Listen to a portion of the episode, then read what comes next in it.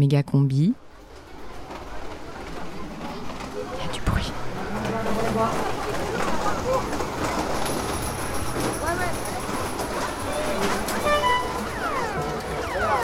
Dès que le cercle intérieur est entièrement éclairé, je t'offrirai un bonus. Allez, ramène. Bébé, euh, garde-les. Mets-les dans ton sac. Mets-les dans ton sac. Mets-les dans ton sac. Allez. Sur la pédale et tournez le volant pour vous dégager.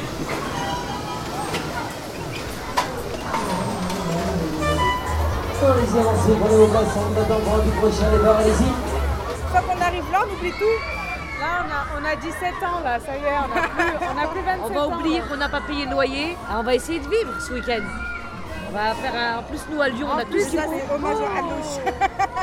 Et ça pue le mouton à la maison. Ouais, Il n'y avait qu'une on- solution, sortir dehors. Allez, on va, on va. Est-ce qu'on passe à la télé ou pas Tu nous là. Eh ben. Ah, bah, moi, je passe une non. dédicace. Aïd comme Mabrouk, c'est la fête du mouton aujourd'hui. Méga combi Mercredi à 18h. Radio Canu, c'est combien? 102 Méga combi, tous nos sons ont été abattus rituellement.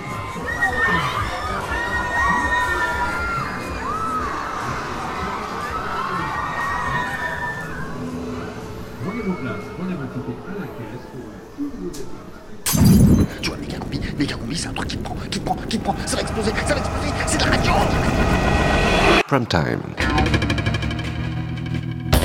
tous les mercredis à 18h. Méga combi, prime team, Prime time.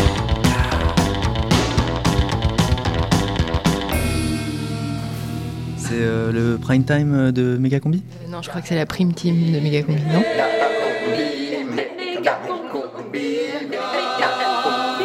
La prime team de Méga combi. À 18h ce mercredi.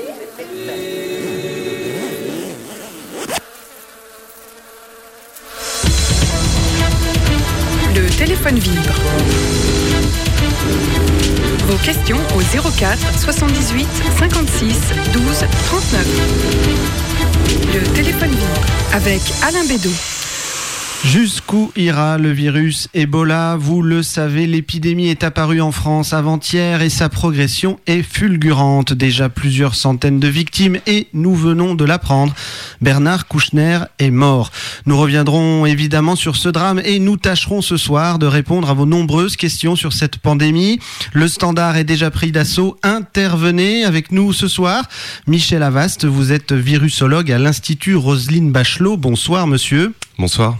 Et Marie-Lune Berry, vous êtes depuis hier soir secrétaire d'État à la jeunesse, au sport et au virus Ebola. Bonsoir madame. Bonsoir. Le téléphone vibre.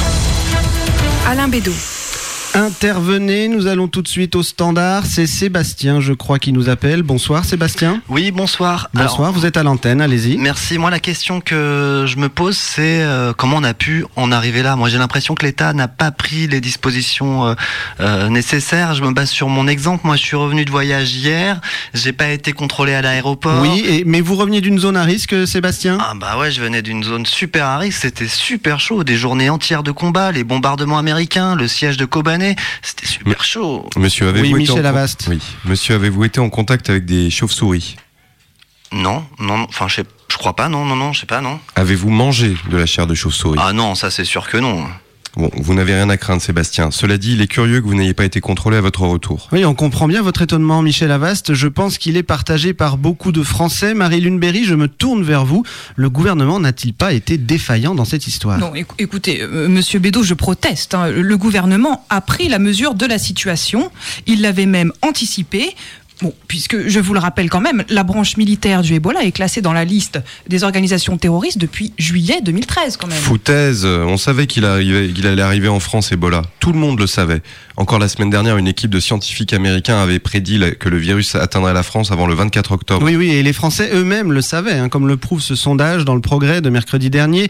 80% des lecteurs répondaient par l'affirmative à cette question. Craignez-vous que le virus Ebola arrive en France? Exactement, non, faut arrêter de prendre les gens pour des cons. Non mais écoutez, Monsieur Avast, l'heure n'est plus à la polémique. L'heure est à l'unité nationale, à la mobilisation générale.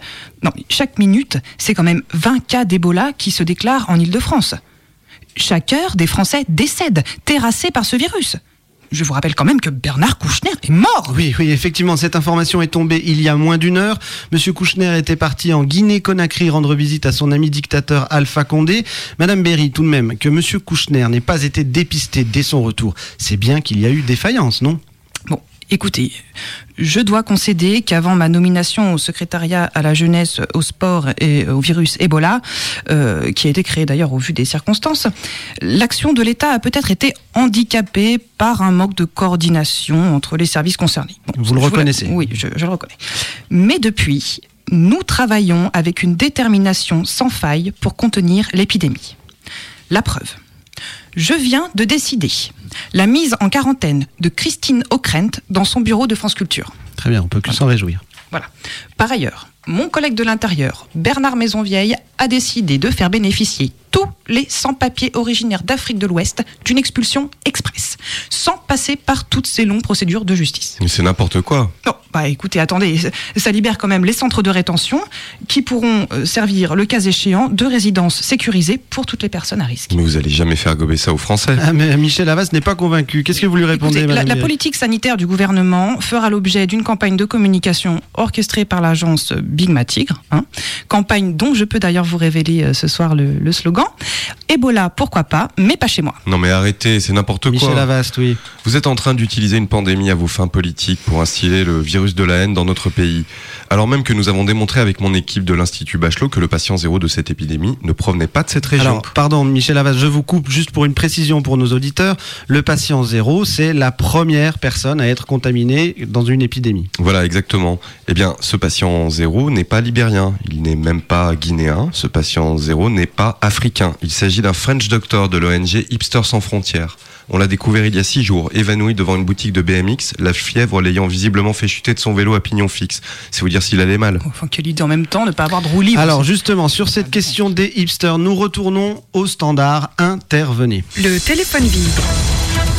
Alain Bédot.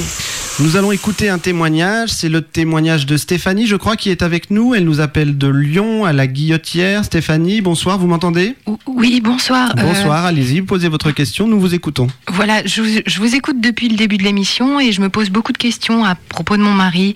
Oui. J'ai des doutes, il est fiévreux depuis 48 heures. Bon, il est à 38,4, mais je sais que le seuil d'alerte est à 38,5. Effectivement. Donc je suis très inquiète. euh, Madame euh, Berry, peut-être Oui, oui, je, je vais répondre.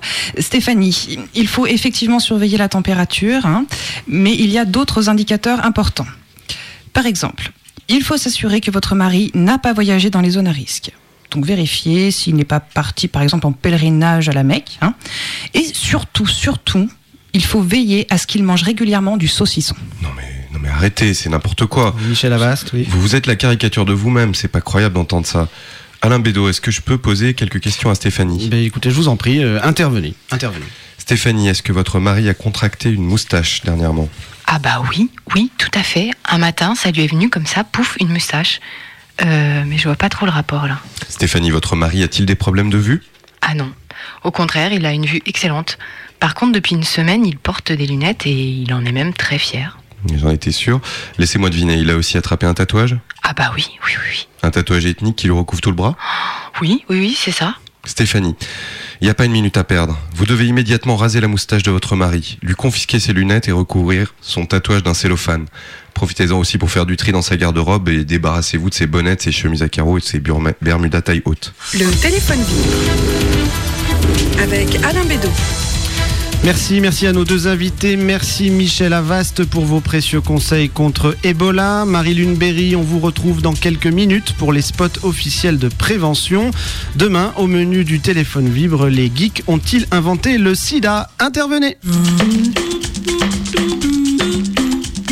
La prime team de Méga Combi. Tous les mercredis à 18h. Sur Canu.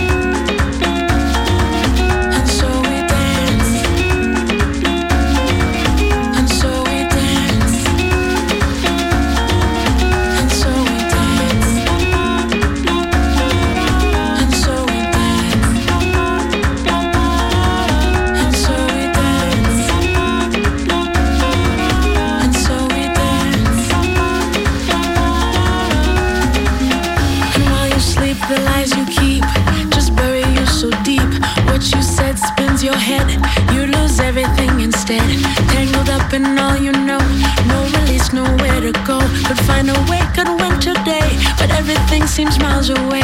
Start to run, run to hide. Just hide deep inside. Take anything to dull the sting. That's all there is until we sing.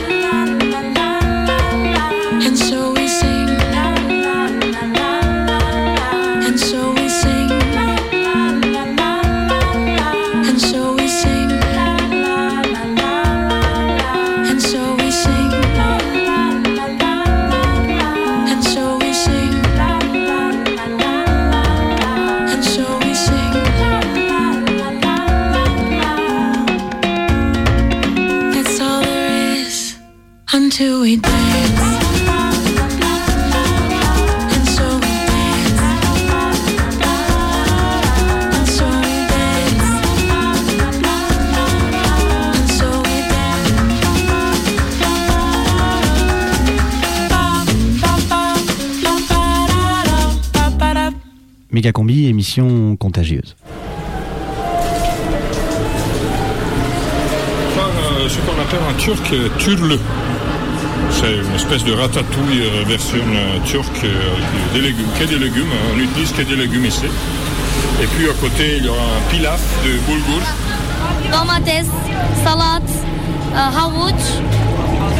Bunun ismi neydi lan? Maydanoz. Sonra limon suyu sık. Ağzında. La dernière fois, on a fait euh, une soupe au brocoli. Ça n'a pas marché du tout, en fait.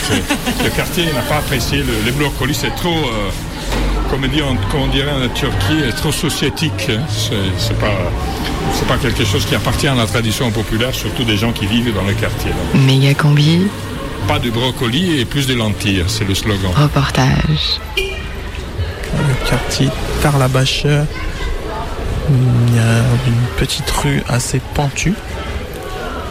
Il y a un panneau avec euh, des jolis euh, dessins noirs. Et c'est écrit au milieu Moutfak. Moutfak, c'est le nom de la cantine collective qui a ouvert la semaine dernière à Tarlabache. On passe une partie de l'après-midi avec euh, la vingtaine de personnes qui gravitent autour de cette cantine et notamment avec Fabio qui nous parle un peu du quartier. La majorité de la population qui est, qui est, qui est kurde et en général c'est considéré un peu comme l'un des quartiers, non pas seulement favorisé, défavorisé, mais aussi euh, dangereux, euh, socialement dangereux. C'est un peu, c'est un peu euh, le symbole du, danger ur- urbain dans la ville, avec pas mal de préjugés.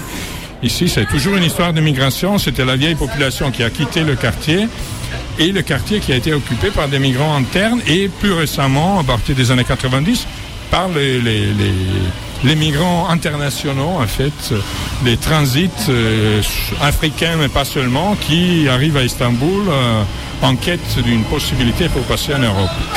Il y a un grand boulevard qui, qui, qui, qui- est la frontière entre le centre euh, traditionnel d'Istanbul, qui est aussi un centre touristique, c'est Beyoğlu, et puis il y a ce quartier-là. Donc, et le, grand boulevard marque un peu euh, la limite, la frontière au-delà de laquelle c'est dangereux d'y aller. C'était comme ça dans le passé. C'était aussi l'occasion pour euh, les couches moins favorisées ou pour les gens euh, aux marges, en fait, de, de, trouver un abri sûr dans les quartiers. Donc c'était une espèce de quartier, euh, une zone liminale euh, où il y avait aussi des, transsexuels, des, trans, des travestis qui, venaient ici et trouvaient ici un, endroit, un, un milieu euh, euh, sûr en fait. Et donc c'est un quartier en pleine transformation et négative évidemment parce que tous les gens qui habitaient dans cette maison-là ont été renvoyés. Euh, c'était des, des squatters en général parce que la propriété c'était quelque chose d'assez difficile à définir. Et l'idée c'était de transformer le quartier dans un quartier chic mais surtout euh, avec l'idée de, l'intégrer dans le quartier plus grand des Beyoğlu Taksim euh, pour le transformer dans le, le quartier touristique et pour le tourisme. Donc ici, la cuisine, comme c'est à la frontière, euh, ce sera sûrement un lieu de résistance pour le prochain projet. Bah oui, Dans quelques c'est- années. c'est au moins là, du point de vue symbolique euh, l'idée de, de- de montrer euh, qu'il y a d'autres possibilités de vivre le quartier en fait. C'est un peu c'est tragique dans ce, ce- ce genre de situation de transformation de voir comment la vie, les habitudes euh, et, les mémoires des gens qui ont, vécu, qui ont fait la vie du, quartier pendant des années, des dizaines d'années dans, ces cas-là, disparaissent complètement en fait. Donc euh, c'est l'idée de, de- montrer euh, aux gens la possibilité, une perspective différente.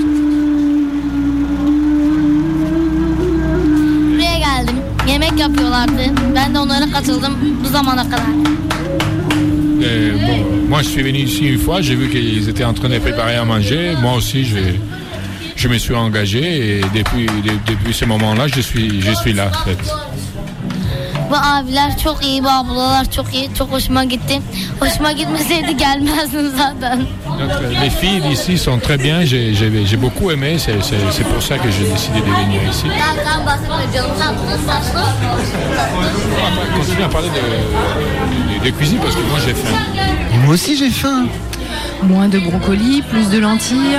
Lentilles corail Lentilles de contact. Non, lentilles petit salé. Salé sucré. Des koftas au miel Oh non, pas de viande. non. Alors, euh, falafel au miel Tzatziki courgette au caramel. Poivron farci à la banane Chocolat viennois, sauce blanche. Un choucroute currywurst. Et avec du sucre. Ouais, ouais, il y en a. Sandwich au jambon beurre avec de la confiture bonne maman. Oh, dis donc, elle est folklore ta cantoche. Ouais, mais c'est pour mieux pouvoir la déménager à tout moment. D'Istanbul à Paris, les politiques de gentrification et leur résistance culinaire se ressemblent. Ici, on a servi des centaines de repas, on a installé des permanences des distributions de bouffe, des distributions de nourriture. C'était un endroit convivial ouvert sur le quartier, malheureusement c'était pas chez nous. La propriété privée étant ce qu'elle est en France, on s'est fait virer.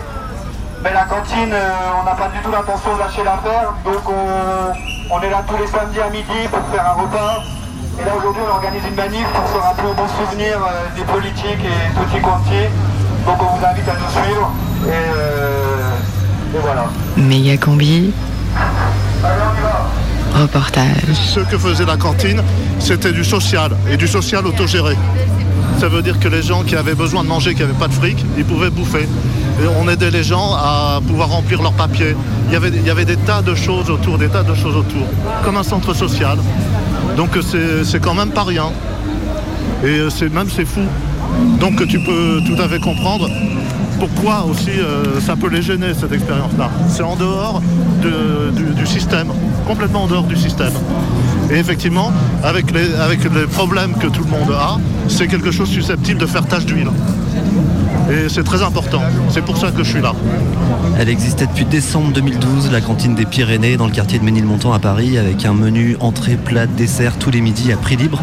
Du coup, ça brassait du people dans le local, ce côtoyait zonards du quartier, mal logés, sans papier, militants, ouvriers et gens qui passaient là par hasard. La cantine des Pyrénées, c'était pas que de la bouffe, c'était un lieu ressource pour pas mal de gens, soutien juridique, administratif, cours de français, permanence d'un écrivain public.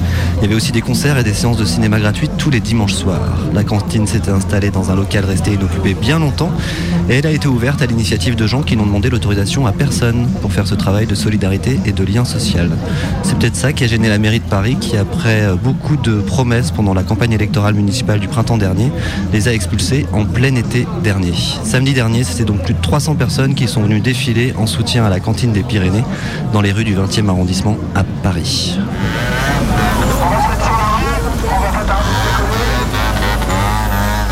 Pour nous, c'était associatif, ça regroupait pas mal de militants de tous bords, aussi bien pour le logement. Ils ont réussi à réunir aussi euh, des ouvriers de chez PSA, ramener de l'argent dans toutes les luttes, euh, toutes les grèves. C'est beau.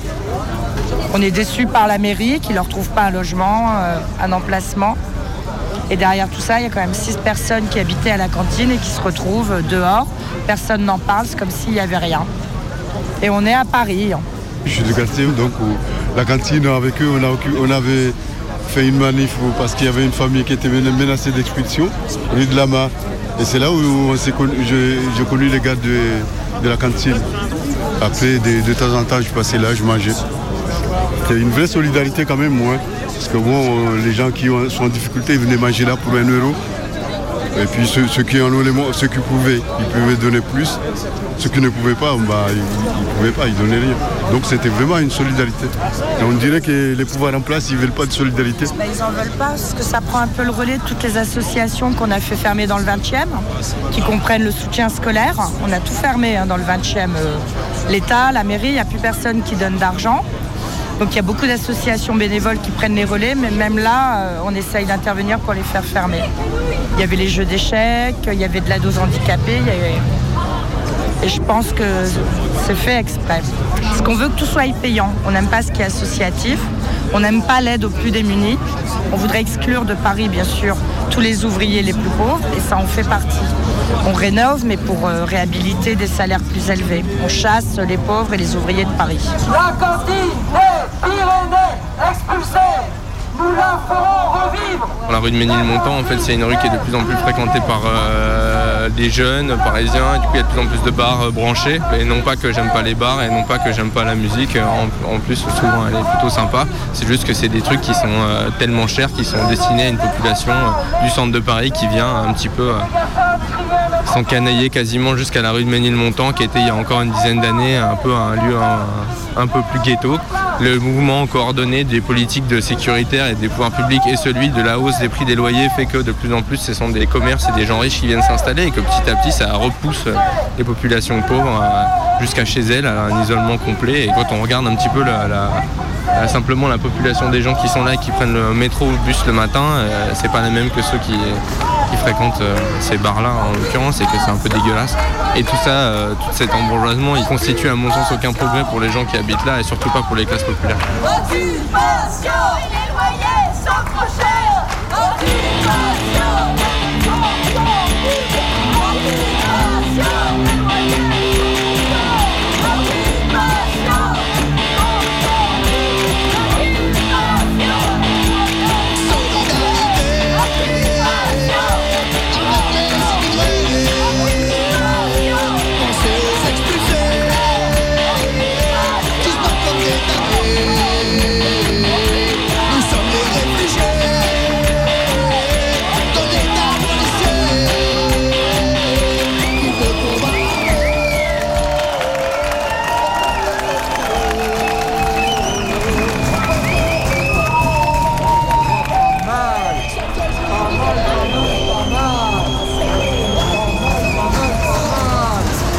Méga combi, reportage. décrire ce qui se passe là pour la radio C'est en train de- d'investir un, un local euh, pour poursuivre notre magnifique projet de cantine euh, solidaire et euh, de soutien aux luttes du quartier. Et voilà.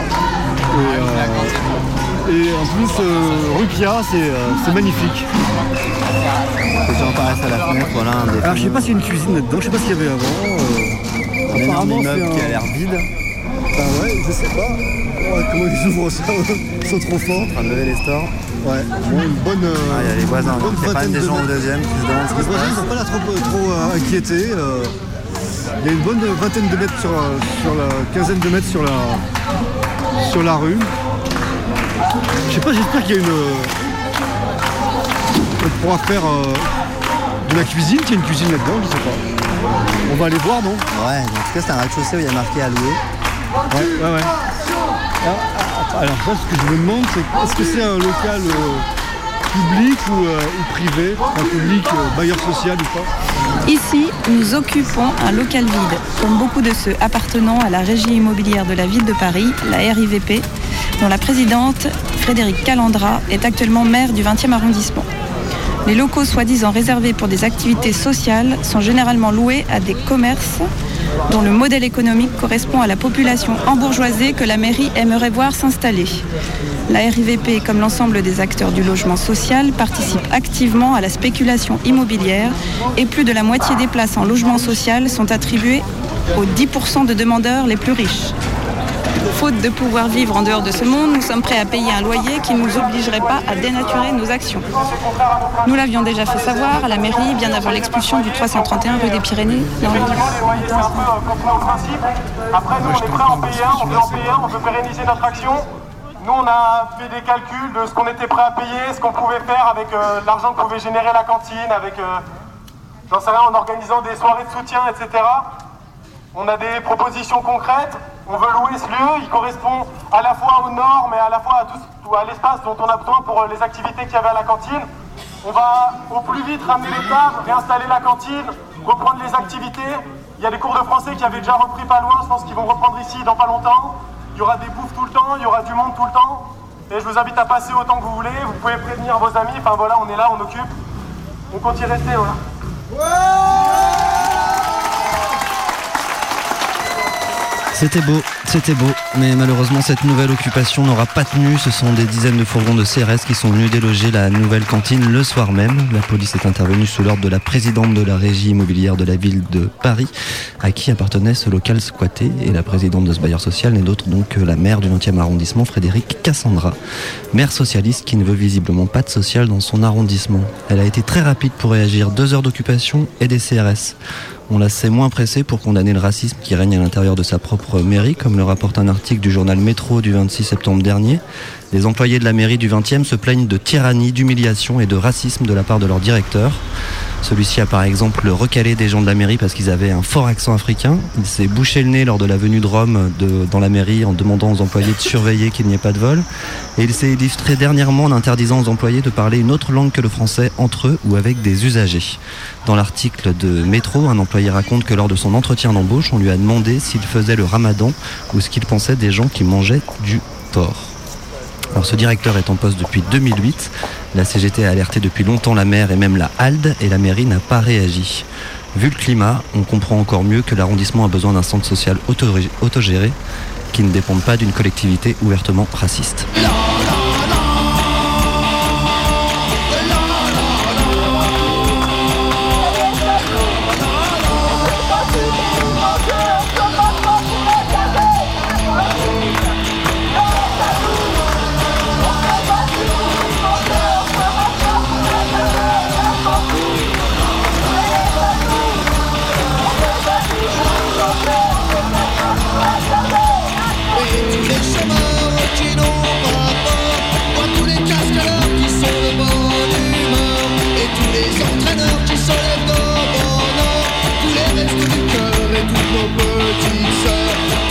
Toutes les folles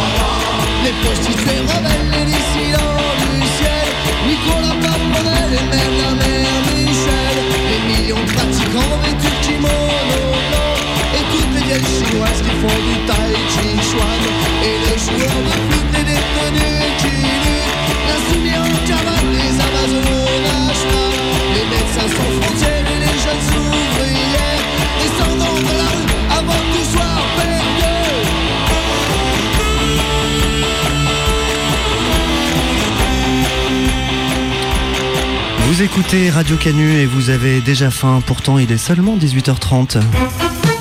Méga combi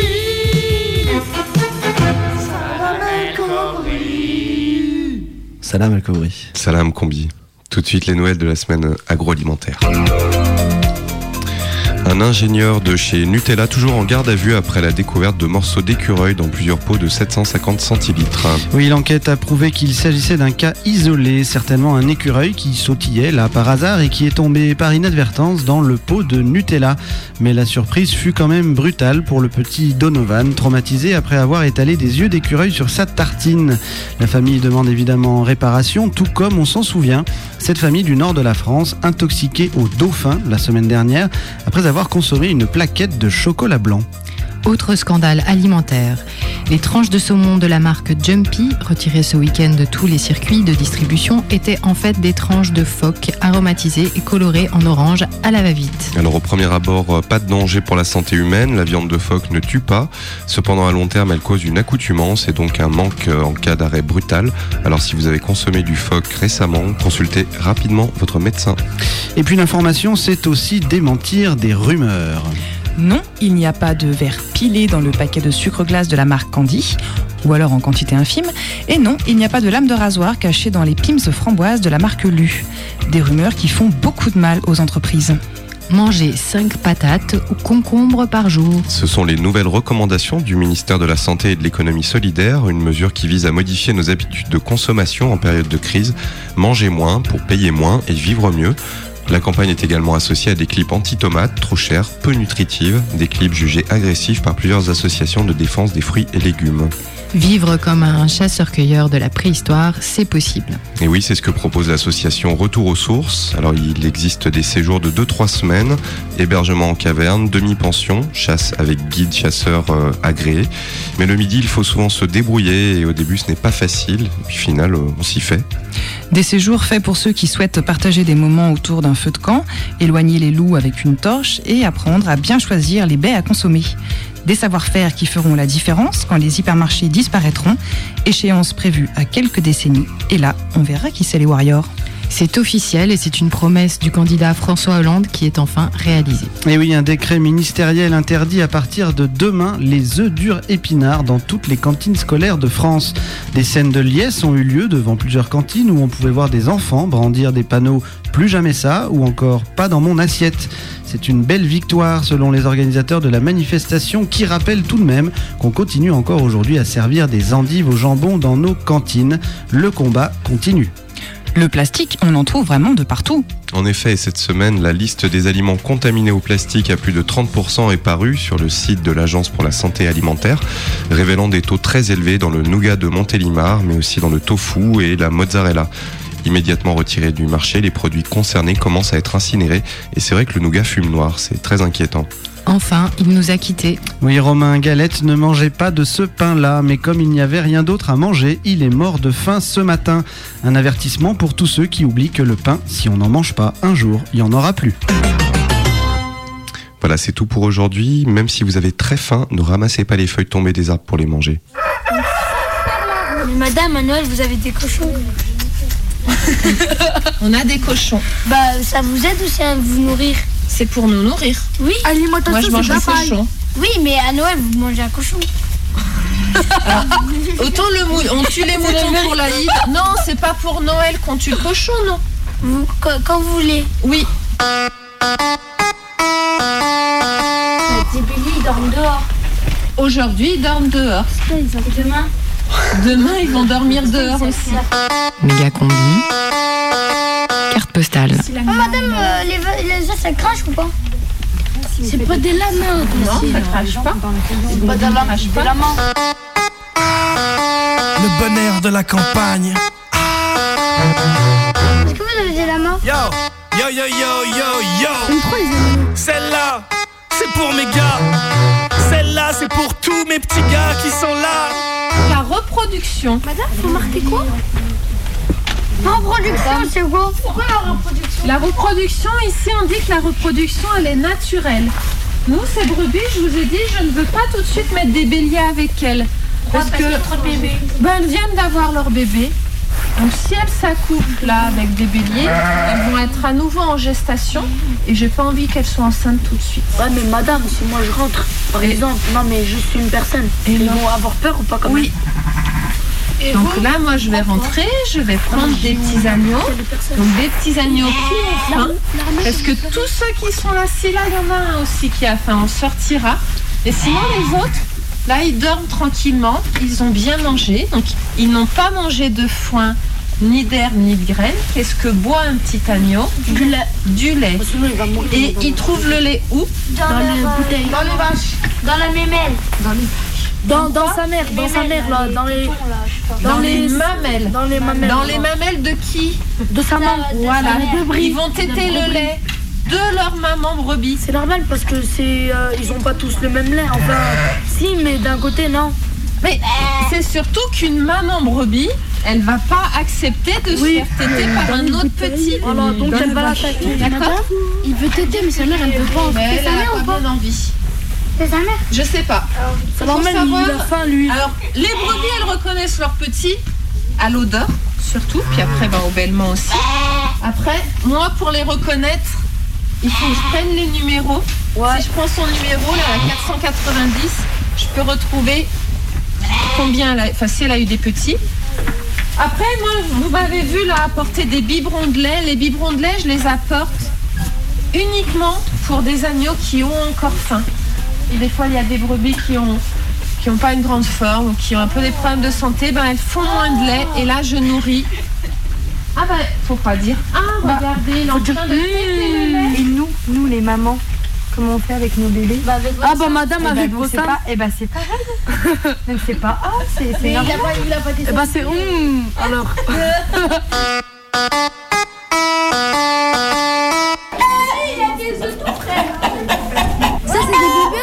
peut faire. Madame, on commence Richard, Boringer, Johnny, Renaud, Miosek, Lio, Christine, Bravo, Joe Star, Jean-Louis Borloo, Ramsey, Depardieu, Gérard Guillaume et Julie. Ils ont quitté Paris et ils sont venus prendre l'air. Y a Patrick Dupont et la meuf de Paul Sulitzer, Galabru, Jean-Hugues Anglade, Pipi Pipi, Palmade, Mickey, Rourke, Courtney, Love, Britney Spears, Bobby Brown et Whitney Houston, Jude Law, Russell Crowe et Paris Hilton, Kirsten, Dust, Kate Moss et Nick Noll. Ils ont quitté leur pays ils sont venus prendre l'air. Y a le chanteur de Jamiroquai Liam Gallagher. À ceux qui sont déjà partis et à ceux qui vont bientôt les rejoindre comme Pete Doherty.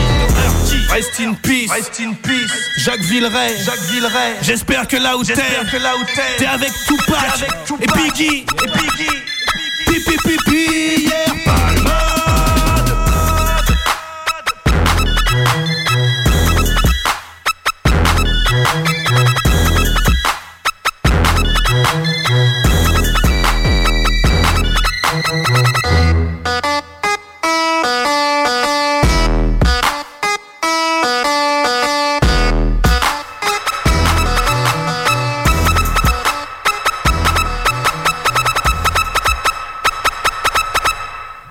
Méga combi, le cheveu dans ta soupe. Bon, euh, sans de la moto, euh, première. Merde, j'ai pas les clés. Ah putain, elles sont ces clés Ah, pourquoi j'ai foutu les clés Ah, j'ai paumé les clés. Oh non, non. Eh non, on est dans un grand pré là. Oh non, on va passer ma journée à plus chercher les clés là. Encore Chier Je suis trop con son de la moto, première.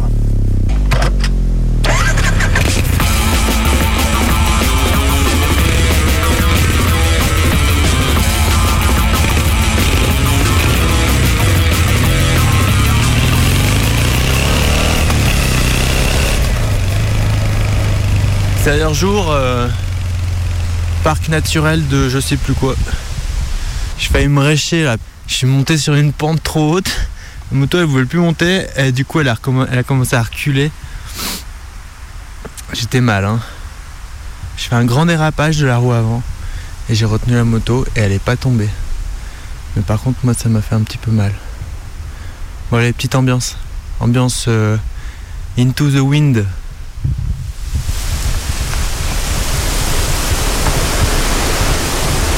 C'était vraiment euh, jour d'automne. ça caille, il y a du vent. On est un petit peu en altitude. Et les feuilles sont tombées par terre. C'est clair qu'on n'est plus en été. Eh, mais elle est pas un peu grosse pour toi? Tu sais qu'il vient plus à la Vélorussion depuis qu'il a sa moto. Quel branleur ce Jean Gab. Moi, je trouve qu'il a changé.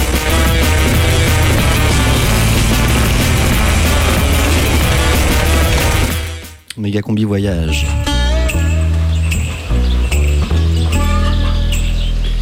Non, parce que pour un voyage authentique, euh, bah, le- l'outil indispensable, hein, c'est euh, le Lonely Planet, non? Ouais, ça peut être utile, mais moi, quand je cherche vraiment l'authenticité dans un voyage, en fait, euh, j'ai besoin d'être au plus près de la réalité des autochtones. Du coup, je trouve que c'est vraiment trop important. Du coup, moi, je cherche à parler leur langue.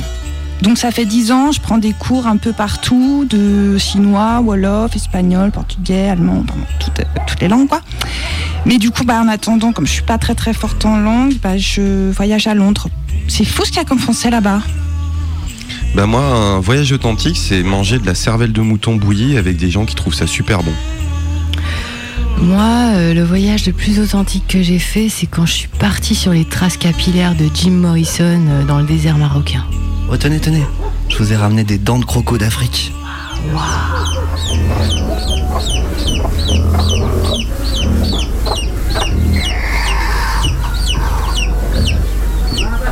D'abord, j'ai un peu honte.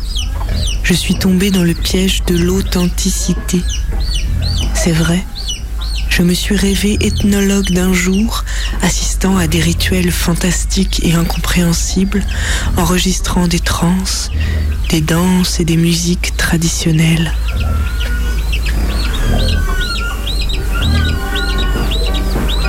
Je suis partie dans le Guizhou, bravant le proverbe qui dit que là-bas, il n'y a pas trois jours sans pluie, trois mètres sans montagne, trois sous dans la poche de l'habitant.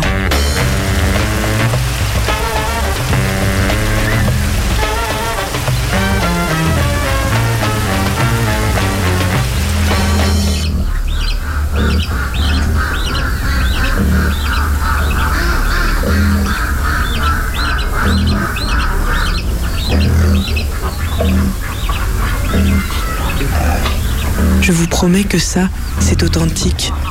J'en ai vu de la pluie, des montagnes plongées dans la brume et de la pauvreté.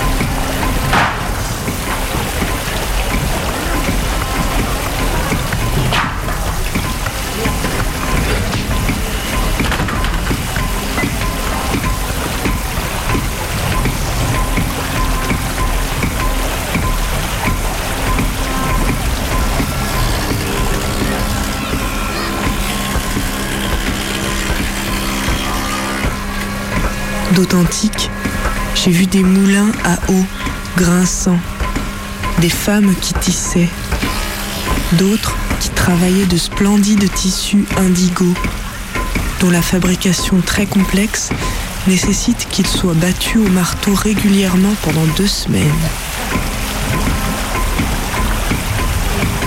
Des hommes qui construisaient des maisons parce qu'il n'y a rien à faire dans les champs à cette période.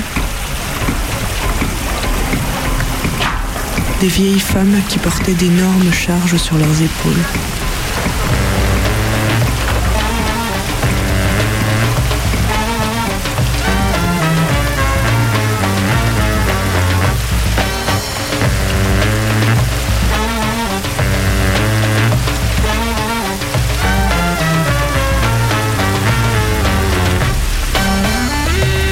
D'authentique, il y avait le tournage d'un film avec d'authentiques autochtones en habits de fête et d'authentiques acteurs en synthétique flambant neuf.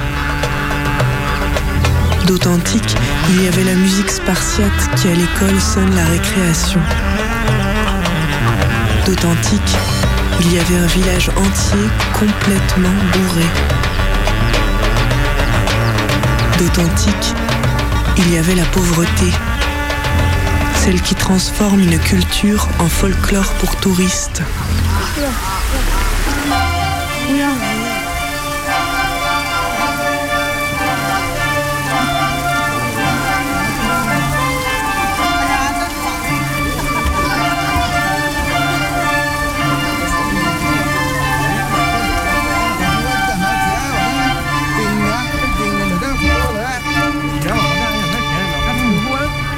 不能模糊我我完全他妈不起势一二三四五六七八二二三四五六七八三二三四五六七八二三四五六一二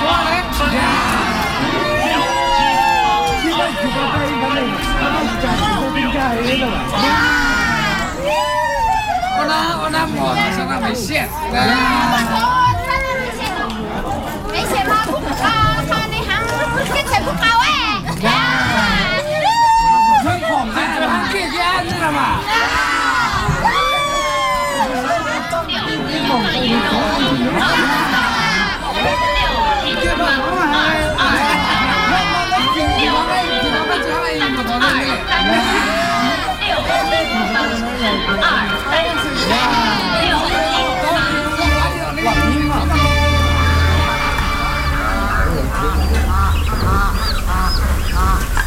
？D'authentique, il y avait tous ces habitants qui ne voyaient plus en moi que les deux ou trois euros que j'allais pouvoir leur donner pour manger ou dormir chez eux. Tous ils criaient Hello sur mon passage. J'en ai eu marre. J'ai compris que j'étais une authentique touriste en quête d'authenticité. J'ai voulu fuir, escalader une montagne, juste moi et mon sac à dos ras-le-bol des autochtones, moi dans la nature sauvage et belle. J'ai payé 80 yuan l'entrée de la montagne. Il pleuvait. Les magnifiques terrasses étaient plongées dans le brouillard. Et dans chaque village, un concert de Hello me faisait me sentir comme une vache à lait.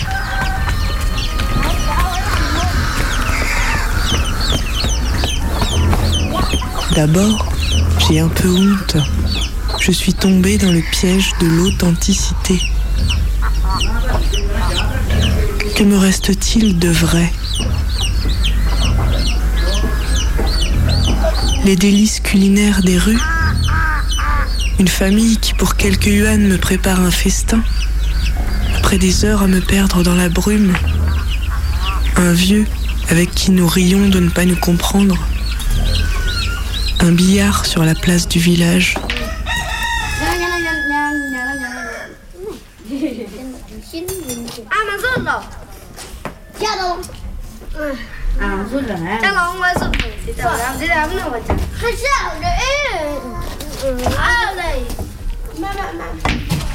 Où aller?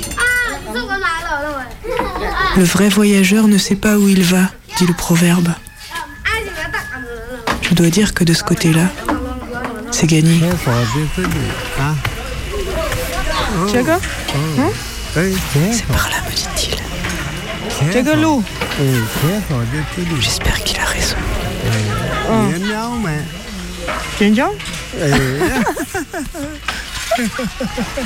J'espère que je ne trébucherai pas sur le champ, que je ne me perdrai pas dans le 下班了嘛？嗯，哎，我哥哥。每个工位 prime time。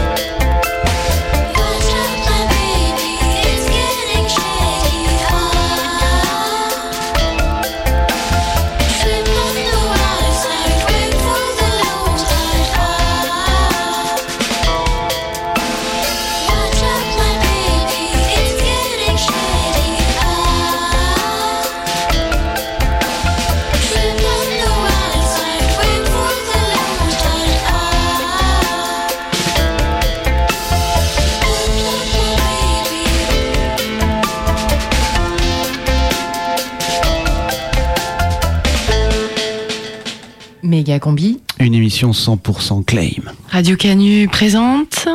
Suite à une tentative de coup d'État avorté à la tête de l'armée sandiniste de libération des Monts du Lyonnais, le sous-commandant Marco a été exilé par le maréchal Valls, qui l'a condamné à errer dans le labyrinthe européen. Le sous-commandant Marco à Bruxelles Le sous-commandant Marco ne pourra s'en sortir qu'en dénichant une carte au trésor, la carte de la justice sociale.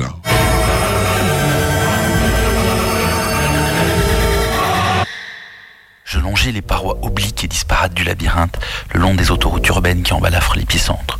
Je suis tombé sur Gros Louis. Il était assis sur la chaussée, la tête entre les mains, abattu. Gros Louis, il est pilote. On le verrait bien dans une Formule 1 ou à la barre d'un voilier, mais non. Lui, il est pilote de chantier.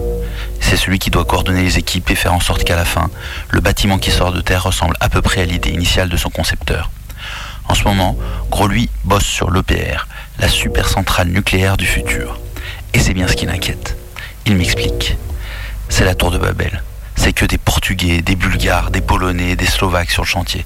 Impossible de les coordonner. C'est hyper dangereux. Comment tu qu'ils respectent les consignes? Personne ne parle la même langue et aucun ne parle français. C'est que des contrats de détachement. Nous y voilà.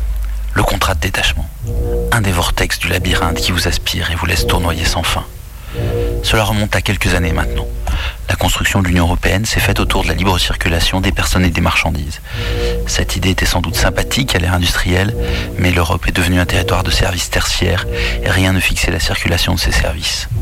Quand un architecte travaille un peu à Milan, un peu à Londres, un peu à Paris, à quel régime de cotisation sociale est-il soumis Pour accéder à quel droit?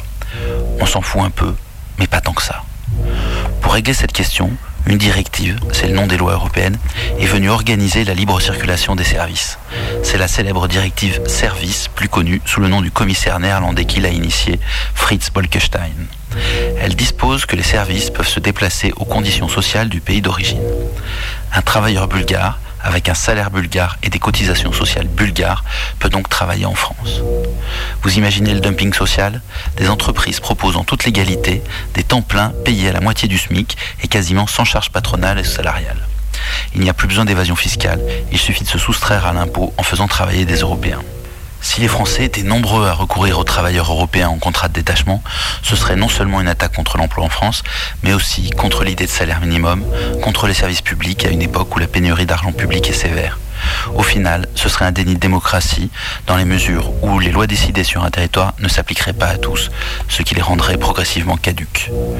Or, en 2013, un rapport du Sénat indique que 300 000 travailleurs en contrat de détachement seraient venus nourrir ce système. 300 000. Pour vous donner une idée, il y a environ 25 000 immigrants chaque année au titre du regroupement familial et environ 60 000 demandeurs d'asile. Et 300 000 pauvres bougres exploités qui ne peuvent pas vivre ici avec 500 euros par mois, mais qui viennent désorganiser complètement les filières économiques comme le transport routier ou le BTP. Au point qu'une adaptation de cette réglementation de 2006 a déjà dû être engagée l'année dernière pour en corriger les excès. Mais cette correction elle-même est notoirement insuffisante, au point que le candidat Jean-Claude Juncker, devenu président de la commission labyrinthique, avait annoncé au printemps qu'il reviendrait de nouveau et immédiatement corriger cette directive. C'est un cheval de Troie contre la démocratie. Pressé de questions, il a pourtant annoncé cette semaine qu'il ne toucherait pas cette directive avant au moins deux ans.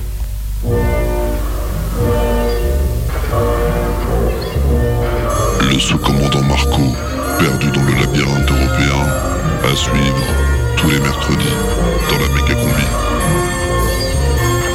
Radio Canu. Déjà fini? Eh oui, c'est la fin, c'est la fin. La prochaine méga combi, c'est mercredi. Allez, on y va là pour l'omelette des potes. Euh, tout le Encore monde- une omelette, Eh ben oui, mais c'est l'omelette des potes. Donc normalement, vous avez tous amené les ingrédients là. Ouais. on avait dit Oui, ça. oui, ouais, ouais, ouais, ouais, Donc oui, sortez vos tupperwares. Allez, on fait le tour. Euh, bah, moi, j'ai emmené euh, des champis. Bah, c'est bien ça, des champis. Voilà. C'est- tout? Euh, non, et de l'ail des ours aussi. euh. Allez, Des mets dans le ours saladier. Ouais, ouais, ouais, de l'ours. Ah ouais Tu mets dans le saladier. Moi j'ai du parmesan et de l'huile de moteur. Allez hop.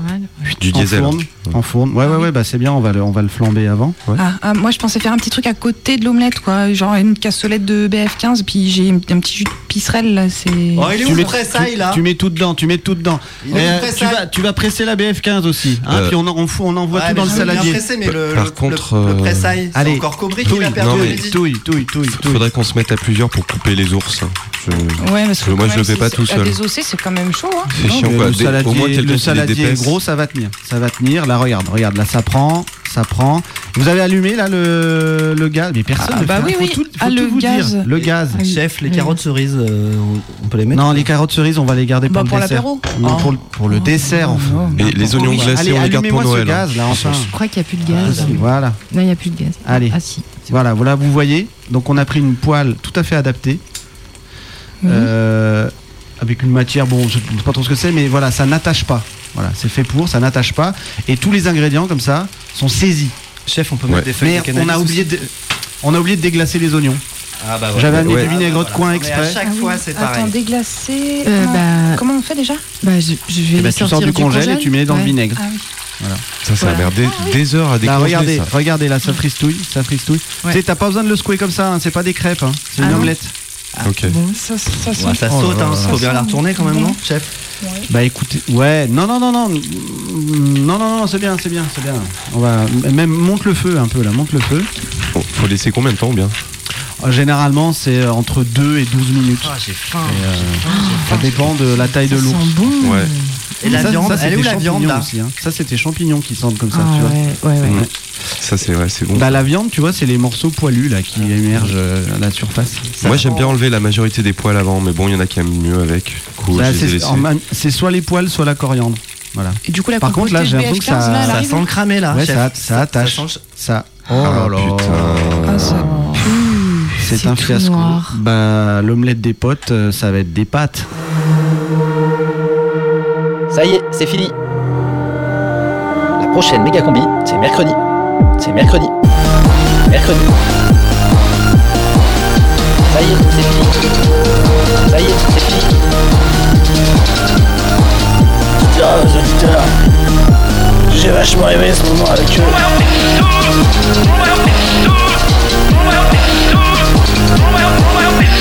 Méga combi, c'est fini. La prochaine méga combi, c'est mercredi. La prochaine méga combi, c'est mercredi. Mercredi.